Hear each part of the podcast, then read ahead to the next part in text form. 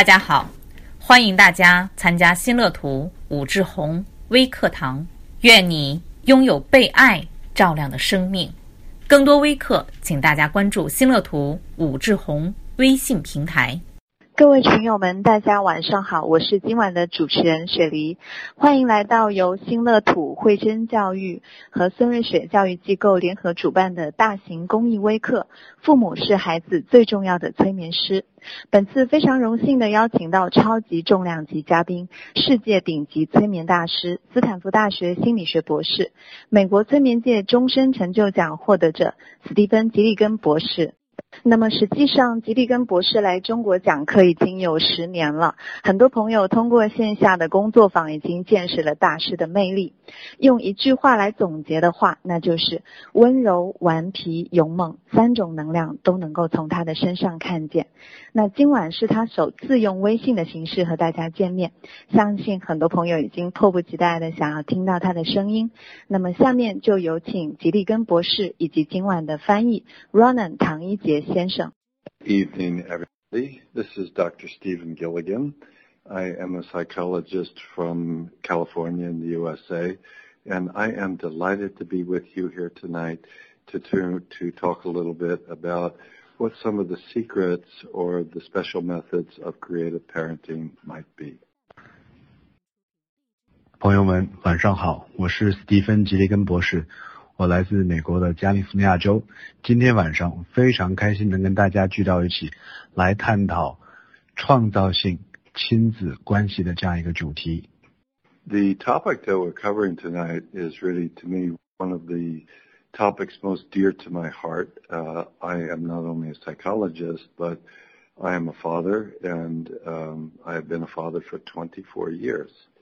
And I think that I can safely say, not only for me, but perhaps for most of us, having a child, being a parent is the greatest gift, is the most wonderful thing that perhaps will ever happen to us. But it's also perhaps the greatest challenge that we will ever face. 今天要跟大家分享这个主题呢，是我心里特别喜欢的一个主题。 啊，我既是一个心理学家，同时呢，我也是一个父亲。我的孩子已经二十四岁了。今天呢，我们要谈到的是亲创造性的亲子关系。想必很多父母都会有这样的感觉：当我们拥有孩子的时候，我们觉得这是宇宙给我们最好的一个礼物。但是同时呢，拥有孩子，很好的去建立这样亲子关系，也是充满挑战的一件事。I want to explore with you tonight just a few, I hope, very practical ways. that we can help our children become really good children and really good adults. You might ask, well, what's a good child? Somebody that is not only happy and healthy, but somebody who is also, it turns into a good citizen, is creative and makes a positive contribution to society. 我今天要跟大家探讨的亲子关系是，怎么样才能把我们的孩子教育成这样一个好的孩子？那么好的孩子意味着什么呢？ 啊，它不单单是开心的、健康的，同时也能是一个非常好的以后成长为这样一个很棒的公民。Alternative, of course, is not very um, appetizing. Uh, somebody who's not such a good child is somebody that turns out to be unhappy, unhealthy, not a positive citizen, not willing or not able to contribute positively to society. So this is a really important responsibility that we have for the people, the beings that we perhaps feel the deepest love for. 那么很多时候呢，当我们没有很好的做到亲子的这样关系的时候，那我们孩子以后会出现各种各样的问题，孩子可能会不开心、不健康，以后不能成长为一个很好的这样一个公民。那么在这个时候，那么就非常需要我们给予孩子很多的一些耐心和支持。It's a pleasure to be here tonight, and I thank you all for joining our conversation, and I hope that we can do some positive focus on how to be good parents. 再次非常开心能跟大家聚到一起探讨这样一个主题，我们会从实际的角度会去探讨如何成为这样一个很好的一个父母，来帮助我们的孩子建立很棒的亲子关系。So the way that uh, we're going to approach this is we're going to I'll talk a little bit, probably about 35 minutes, about some of the basic principles about good parenting. and then we'll do some Q&A for another 35 or 40 minutes. 那么今天的课程设置呢是有约三十五分钟的时间跟大家了解，跟大家聊一下一些基础的理念，然后一些简单亲子关系的一些原则，然后呢我们还有大约三十五到四十分钟的时间来回答大家的一些提问。That I could tell you that I think would be helpful about doing good parenting. There's four or five points I want to touch upon. First, and there's a picture that goes with this as with the others. The first is that to understand how to be a good parent, we need to recognize that each of us has two minds. 如何创造 创造性的亲子关系呢？我们在今天会谈到四五点的这样一个样子。首先呢，请大家看这样第一个图，我们都有双重的意识。当我们能很好的理解这样一些道理的话，我们就能很好的从了解自身的前提下，很好的来做到亲子教育。As the picture shows, we could talk about these two minds in many different ways. In terms of parenting, we might call the first mind the emotional mind in the body. And for parenting or, or family communication, we might call this the child mind. 请大家看这个人类的双重心智这幅图。那么这幅图呢有很多不同的一个解释。那么在亲子教育方面呢，我们可以看人类呢有两重的心智。首先第一重是情绪心智，这是在我们的体内。那么对于儿童而言呢，这是儿童认识世界的方法，可以说成是儿童的心智。We have a second mind, which we call the verbal mind, the mind in the head, which we might call for family communication the parent mind. 那么我们的第二重心智呢，叫语言心智，它位于我们的头脑。那么在家庭的交流当中呢，它就扮演的角色是父母的心智。This emotional mind is the first mind. It's the mind that we have at birth. It's the primary mind for children. This emotional bodied mind is unconscious and it feels so many things and has so many primitive 那么 我们的情绪心智呢，是我们的第一重心智，是我们与生俱来的这样一重心智，它里面呢复杂蕴藏着非常非常多的能量，以及非常非常多的一些信息。And of course, the energies are very obvious in a child.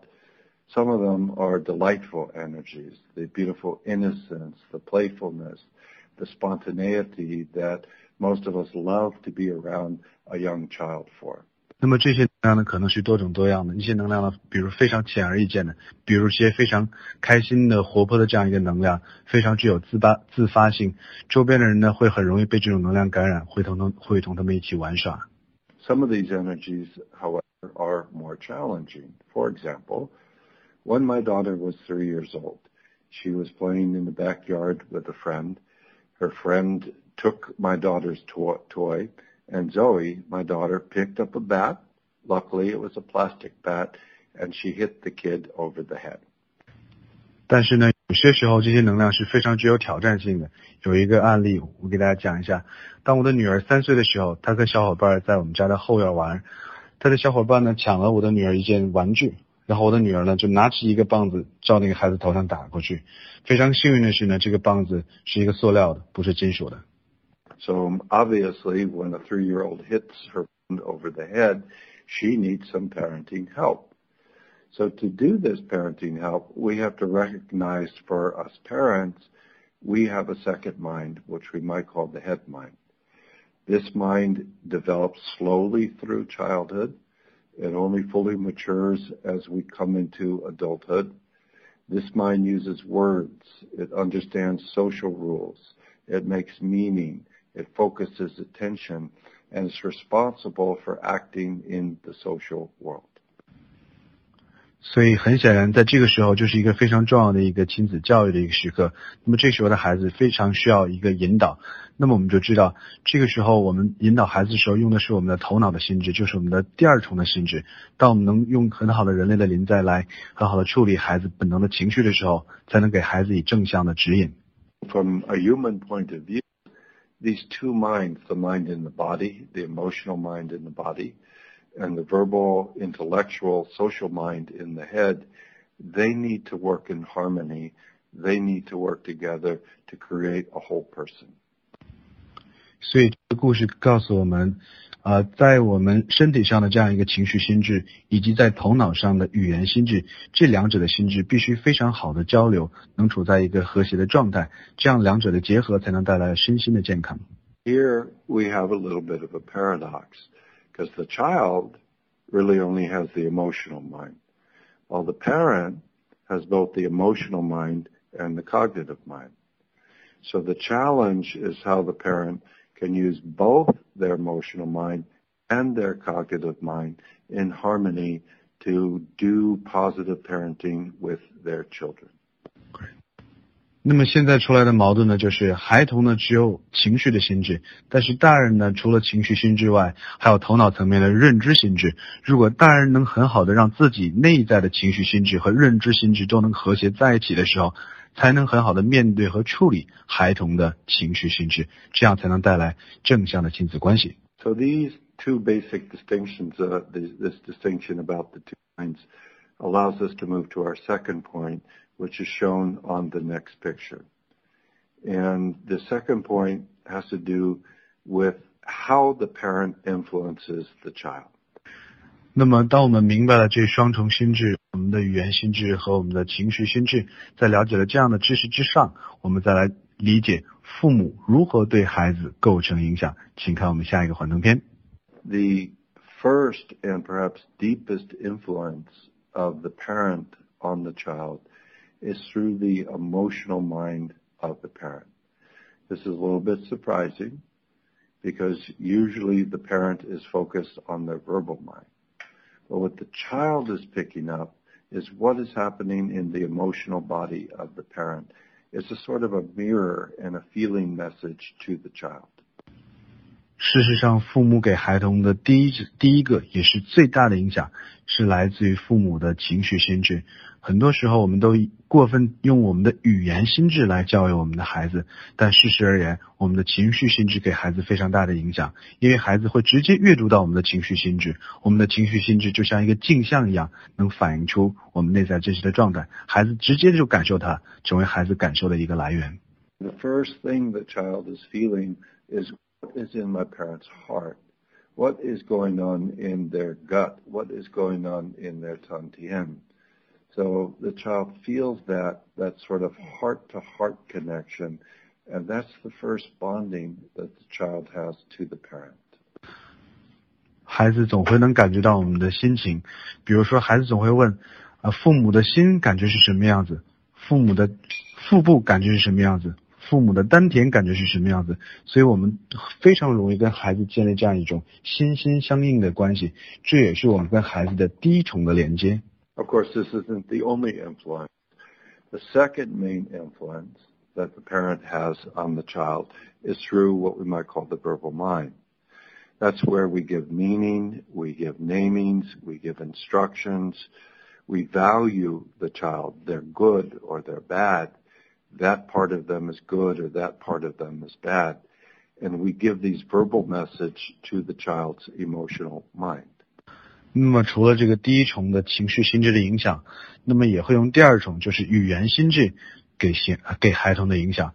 所以我们用我们的语言心智给交流赋予意义、赋予名称、给予指导，也能定义价值啊是好的还是坏的。所以我们的语言心智也会影响到孩子的情绪体心智。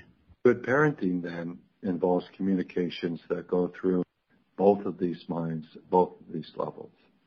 Good parenting requires the parent to have an open heart, to have a connection to their emotions in a positive way, while at the same time, good parenting uses positive words, clear guidance, fair rules, and active participation to bring the child into the social world and slowly mature into an adult.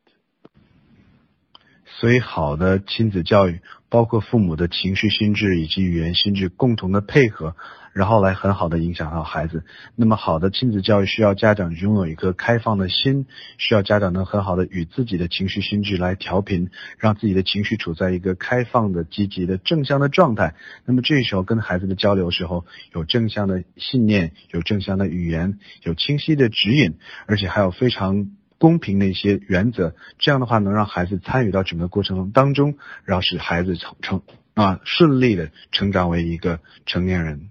It's the combination of these two minds, the nonverbal emotional message and the verbal message that the child receives.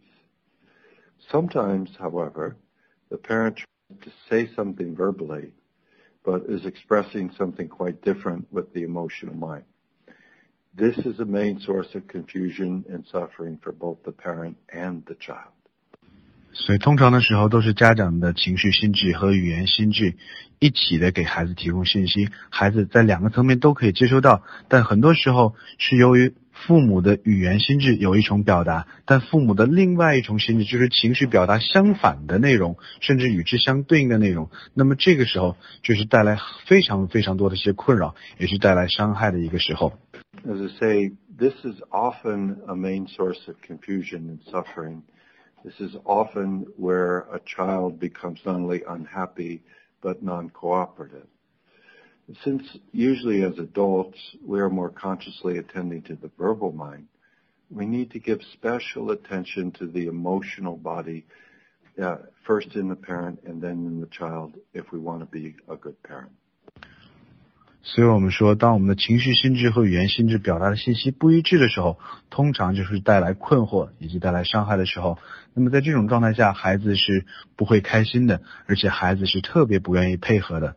那么我们大人的语言心智啊，对孩子会带来非常大的影响。所以如果大人的语言心智和情绪心智没有很好的调频的话，那么在亲子关系上会出现一系列的问题。那么大人首先要很好的去调频自己的情绪状态。那么，然后在这种状态下的表达才对大人和孩子都好。So let's move then to our third point and our third slide that has to do with the parent's emotional body mind. So when we tune into this part of the parenting mind, we say that the body, the emotional body, it can either be in a positive flow state or a negative lock state. So in the negative lock state, the means that the feeling is there, but it's shut down or the parent doesn't even feel it verbally and the parent feels upset, angry and disconnected from the child. 我们接下来看啊，父母的身心状态就是我们父母的情绪心智。有些时候呢，可能会处在正向的状态；有些时候呢，会处在一个负向的状态。那么正向呢，就是处在一个流动的身心状态；那么负向状态的时候，通常意味着能量是锁定住的。那么这时候，父母感觉到自己是封闭的状态，那么不太容易感知到自己，也不太容易感知到孩子。那么在这个状态的时候，非常容易让父母对孩子带来一些愤怒。一些不开心以及其他的不安的一些情绪产生。So when the parent is in this negative state in their emotional body, they feel upset, angry, and then their verbal self is very critical or afraid. The child cannot help but feel bad. Um, today in a workshop here in China, we encountered just this sort of example. 如果家长的情绪心智处在一个锁定的状态，会有不开心，会有愤怒产生。那么，当父母的情绪状态处在这个状态的时候，父母的语言心智的表达也会变得负面、消极、充满批评性。那么，孩子的感觉通常是非常糟糕的。那么，今天的工作坊当中，我就遇到了这样一个案例。In the workshop, a woman was exploring that when her 13-year-old boy was not doing so well in school. She ended up being very angry, very critical, and that made her son even more upset. 那么今天遇到的案例是这样的啊，一个同学他的孩子十三岁在学校上学，每当这孩子在学校表现不好的时候，这个家长呢就觉得非常的愤怒啊，非常的不开心，那么就会用指责的方式批评孩子啊，批评孩子，那么孩子的感觉呢就也是非常的不开心，非常的难过，这样亲子的过程效果也不是很好。